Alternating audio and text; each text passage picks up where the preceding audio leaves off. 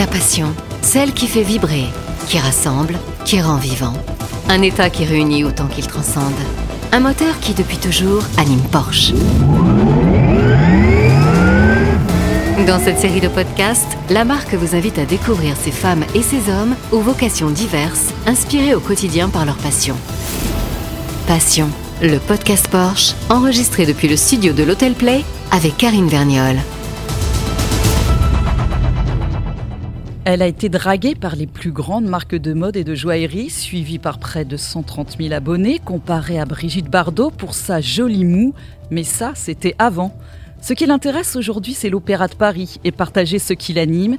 Et ce qui l'anime, par-dessus tout, c'est la passion. Constance Arnoux, bonjour. Bonjour. Je devrais plutôt dire les passions, ou la passion avec un grand P, peut-être, parce que vous dites carrément, c'est la chose la plus importante de ma vie. Oui, c'est vrai, c'est la chose la plus importante de ma vie. Je pense que c'est le sentiment le plus viscéral qui puisse euh, exister. Et, euh, c'est pour ça, euh, notamment, très simplement, hier soir, je suis allée voir Don Quichotte à l'Opéra de Paris. Et juste à la fin du spectacle, je me suis dit, OK, c'est juste pour ça qu'on est en vie, en fait. C'est juste pour ça. C'est trop bien. Donc on sent tout de suite que ce qui vous anime, c'est passion, c'est la passion de l'art et de l'art vivant notamment. De l'art vivant surtout. Alors après, j'aime toutes les formes d'art, hein. euh, je, notamment la littérature. Euh, j'ai fait une prépa littéraire euh, juste en sortant du bac. On y reviendra. voilà, mais donc notamment la littérature, l'art, pictural aussi. mais c'est vrai que le spectacle vivant, pour moi, il n'y a rien qui peut faire ressentir quelque chose d'aussi fort. Mhm. que qu'un ballet, une comédie musicale, un opéra, une pièce de théâtre. voilà. Alors l'art vivant, si on prend euh, dans l'ordre chronologique de votre vie, de votre jeune vie, euh, Constance, c'est d'abord la passion de la danse. Depuis toute petite, à quel moment elle vous a attrapé cette passion de la danse? Alors déjà, euh, c'était assez pratique parce que j'habitais à côté d'une école de danse. Donc déjà, on était pas mal parti. Et je me souviens que, je, je sais pas, je devais avoir 5-6 ans. J'ai pris un cours de danse classique et la, professeure a attrapé ma maman en disant dit-on, euh, ça serait bien qu'elle continue, cette jeune fille. Donc, euh, voilà, et jusqu'à mes 11 ans, c'était important dans ma vie, mais je n'imaginais pas euh, danser professionnellement. Et puis après, je suis entrée au conservatoire de Tours, donc là, c'est devenu vraiment la partie la plus importante de ma vie. J'étais en cours le matin, j'étais en danse l'après-midi, puis avec tous les enseignements complémentaires, l'histoire de la danse, le solfège, euh, le, contemporain, le jazz, etc. Et puis entouré d'artistes aussi, parce que j'étais qu'avec des musiciens, des danseurs, euh, des chanteurs. Euh, et, voilà, effectivement, ça, a pris une part énorme dans ma vie. Bon, après, malheureusement, je me suis blessée. Donc, la, carrière de danseuse n'était plus, n'était plus faisable. En revanche, ça, c'est toujours une énorme part de ma vie parce que je vais très régulièrement à l'opéra. J'ai plein de, de, mes très bons amis qui sont danseurs professionnels. Donc, donc c'était pas une trop grosse euh, fêlure finalement de devoir arrêter? Euh, Sur le coup, ça a été compliqué, je vais pas le cacher. C'était un tournant euh, un peu compliqué dans ma vie parce que j'y avais dédié beaucoup de passion, beaucoup d'énergie, beaucoup de temps, mais avec toujours beaucoup de plaisir et de passion évidemment. Hein, c'était pas des sacrifices. ça a été compliqué. En revanche, maintenant, je me dis que c'est une très bonne chose, que j'aurais pas été très heureuse dans cette vie. Ah, finalement. Voilà, finalement. qu'est-ce, que, qu'est-ce que vous aimez dans la danse? C'était quoi le travail du corps, justement, cette, cette fusion avec la musique? Je pense qu'il y a plusieurs choses, et c'est, difficile de choisir qu'une seule mhm. chose, mais euh, évidemment, euh, bon, déjà la scène, mhm. la, la, scène qui est, qui est, en fait une, part infime euh, de la danse, parce qu'il y a tellement de travail en studio, etc., que c'est une part infime, mais c'est quand même extraordinaire. On a l'impression qu'on est drogué sur scène, hein, clairement. C'est quand même un sentiment euh, euh, assez dingue. On se surpasse totalement. Euh, on se surpasse totalement. Et puis, il y avait ce, Souvent, je dis que j'aimais bien, et c'est quelque chose là que, que, je commence vraiment à retrouver dans le théâtre d'ailleurs, mais en tout cas dans l'association du corps, il y a ce corps qui change d'un millimètre chaque jour. Mhm. Et ça, ça me, ça me fascinait et ça me, ça me menait. Et là, je, vois, alors il n'y a pas ce travail du corps forcément avec le théâtre, mais en tout cas, il y, a ce, y a ce changement presque millimétré euh, chaque jour qui peut s'exercer. Et ça, c'est.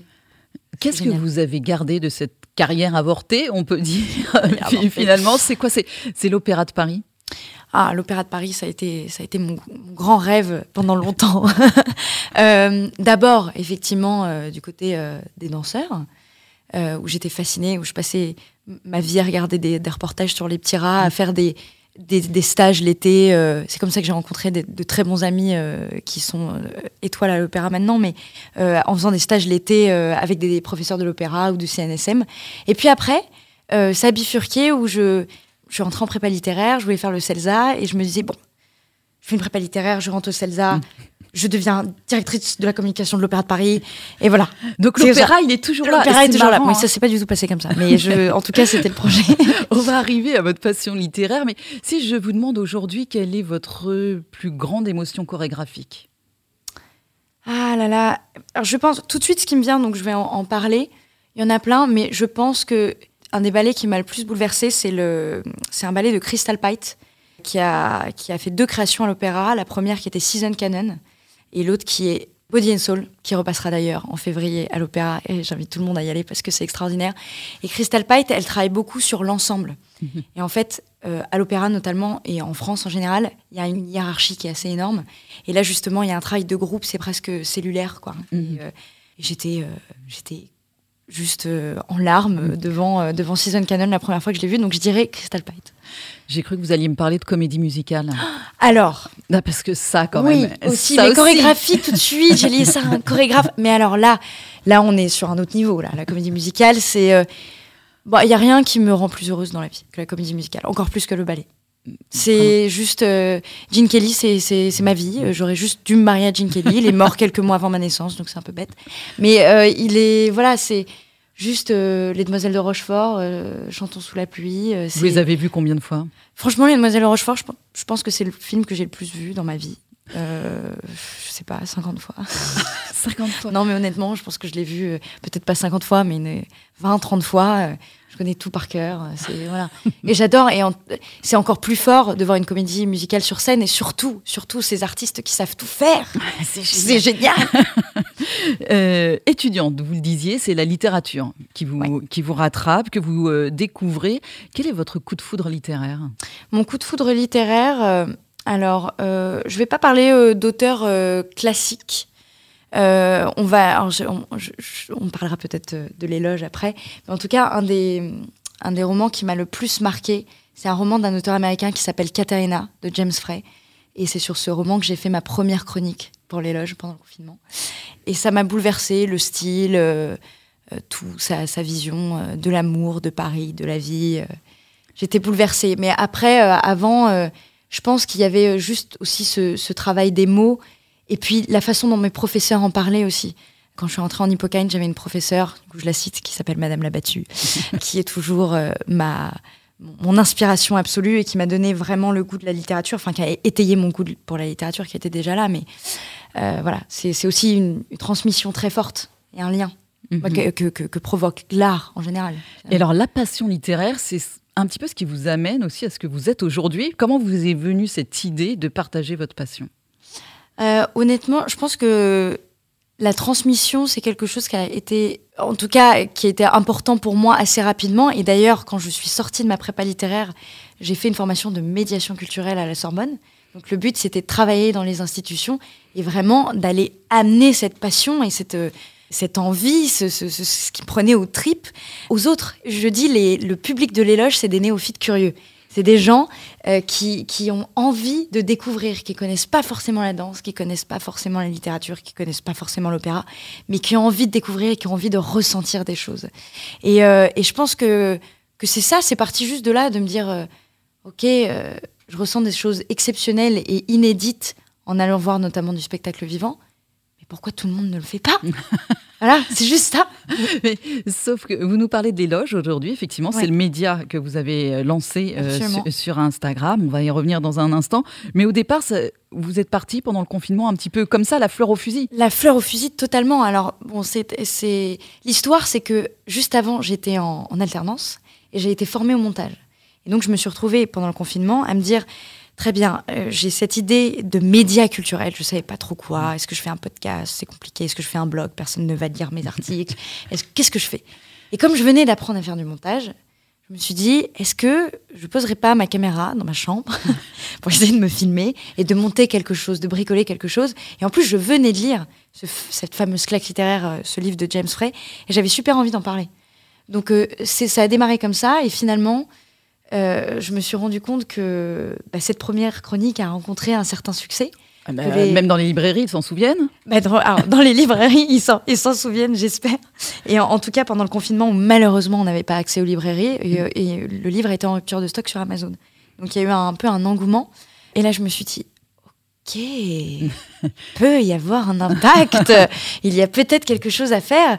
Et je voyais, mais des centaines de personnes m'envoyaient de, le livre en disant je l'ai lu et c'est génial et, ça refait mon confinement et voilà, c'est formidable. Et qu'est-ce qui fait qu'il y a un tel impact euh, selon vous, Constance? Est-ce que c'est une manière de partager sa passion, comme vous, vous parliez de néophyte curieux C'est un langage euh, simple C'est parce que vous-même vous êtes passionné et donc ça se sent qu'on n'est pas sur une critique? Alors, je pense que, et j'espère en tout cas, que la raison principale c'est ça parce que honnêtement, euh, moi, en, tant que public, on pourrait me parler de n'importe quoi. Si on m'en parle avec une étoile dans les yeux, je suis accrochée parce que mmh. me disent les personnes. Et là, en tout cas, j'espère en parler avec des étoiles dans les yeux. Et toutes les personnes qui travaillent avec moi pour l'éloge, je pense que c'est la même chose. Euh, les, trois personnes qui travaillent avec moi sont, sont des filles passionnantes et passionnées. Et, euh, je pense que peut-être qu'il y a une transmission et il y a une envie. Et on se dit, euh, je pense aussi qu'il y a une proximité. Euh, la culture, parfois, ça peut faire un peu peur et on a envie de se faire prendre par la main. Euh, hier, j'ai amené euh, une de mes amies à l'opéra pour la première fois. Et elle me dit, mais je suis tellement contente qu'on m'ait pris par la main et, de se rendre compte que juste, oh, mais c'est comme voir un premier Disney, quoi. C'est incroyable, cette histoire. Parce qu'il faut accompagner. Peut-être qu'il faut accompagner, non pas que les gens aient besoin d'être accompagnés, c'est c'est simplement qu'ils ont envie aussi. Les gens sont friands de ça, qu'on leur dise, en fait aussi, euh, notamment à Paris, parce que c'est vrai qu'on va avoir beaucoup de spectacles à Paris, donc on, est un peu, mm. euh, on est un peu centré sur, euh, sur, Paris. Sur, Paris, mais on, aimerait bien s'ouvrir à d'autres, d'autres choses après, voilà.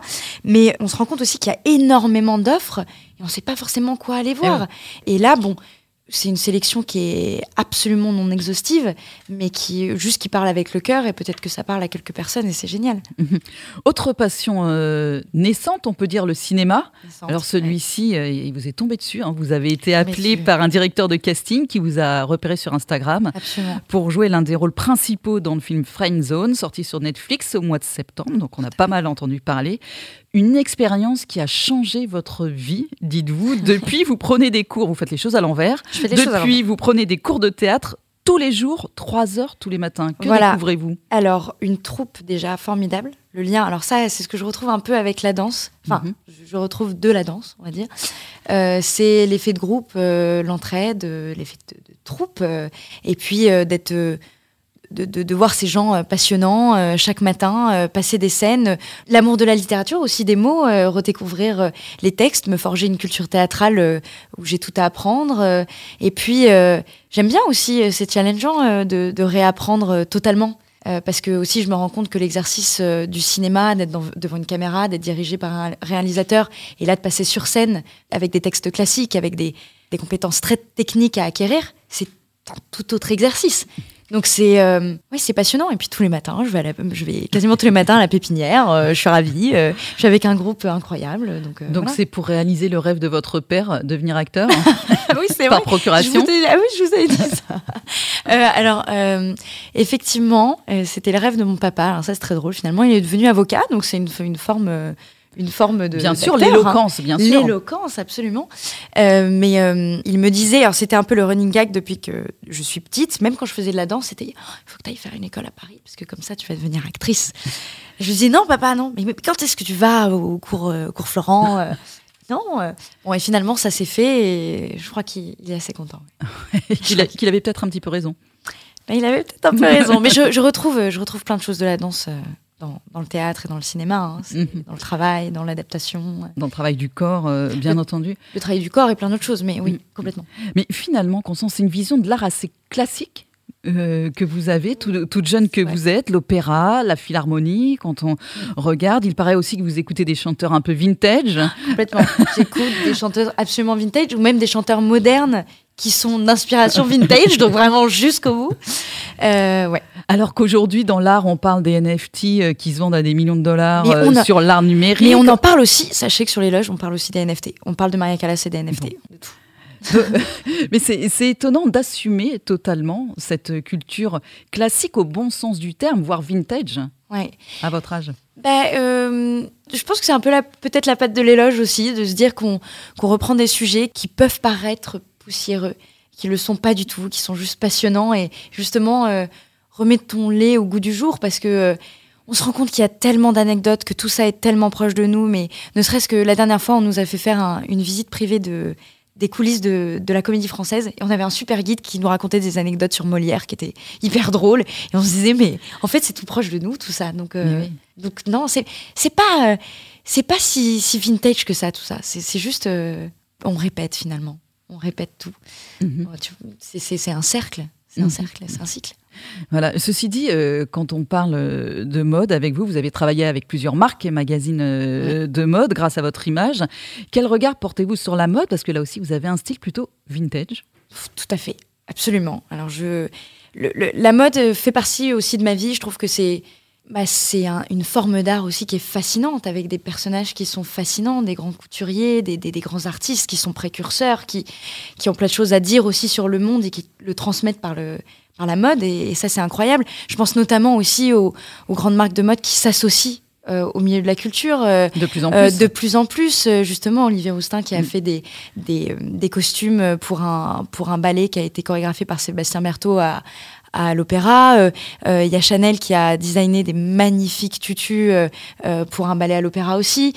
donc, donc voilà, il y a aussi ces mondes artistiques entrecroisés et ça, je trouve ça passionnant aussi. Mais encore, vous parlez de danse classique. À part la danse classique, ouais. vous allez voir d'autres spectacles de danse que la danse classique euh, J'aime beaucoup la danse très classique, les ballets très mm. classiques. Mais par exemple, une chorégraphe dont, je vous parlais tout à l'heure, Crystal Pite, ou un William Forsythe, tout, tout ça, c'est quand même des, c'est quand même des chorégraphes qui sont, qui sont plus néoclassiques, qui sont plus mm. modernes, et ça j'aime beaucoup. Après, j'ai moins d'affinité avec, euh, avec la danse contemporaine. Voilà, c'est juste que ça me parvient moins, mais je trouve ça, je trouve ça extraordinaire aussi, bien sûr. Puis ça viendra, l'éloge prend son envol. L'éloge prend son envol, et j'espère. Et surtout, euh, peut-être qu'un jour, il y aura quelqu'un euh, pour en parler bien mieux que moi, pour parler bien mieux que moi d'autres types de danse, j'espère. Dans vos équipes, alors vous parlez de spectacle vivant quand même depuis tout à l'heure. Est-ce que euh, l'esthétisme, en tout cas l'émotion, peut passer selon vous dans un objet pour son esthétisme, les matériaux utilisés, son design? Bien sûr.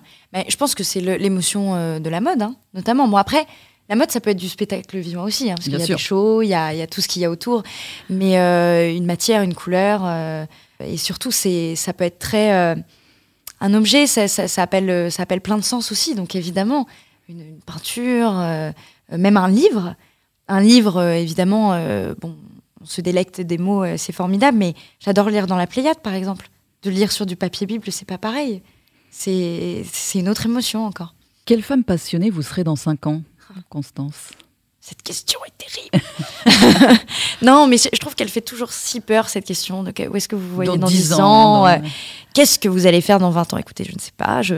Quelle femme passionnée, euh, j'espère encore plus, en tout cas. Euh, encore plus. Euh, j'espère que, je me... que, comme le cinéma, par exemple, m'est tombé dessus, il y aura de nouvelles surprises, de nouvelles passions. Et souvent, ça, ça passe par les rencontres aussi. Donc, j'espère qu'il y aura encore plein d'autres rencontres avec plein de gens passionnants et passionnés.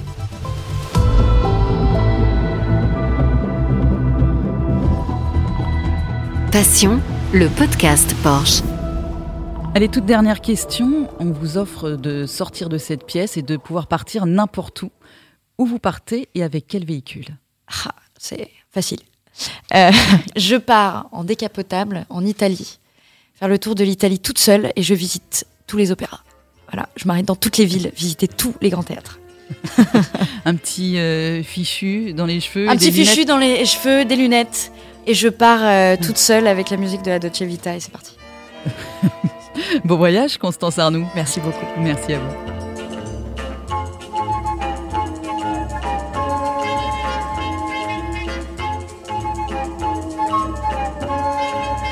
Retrouvez de nouveaux passionnés dans le prochain épisode de Passion, le podcast Porsche.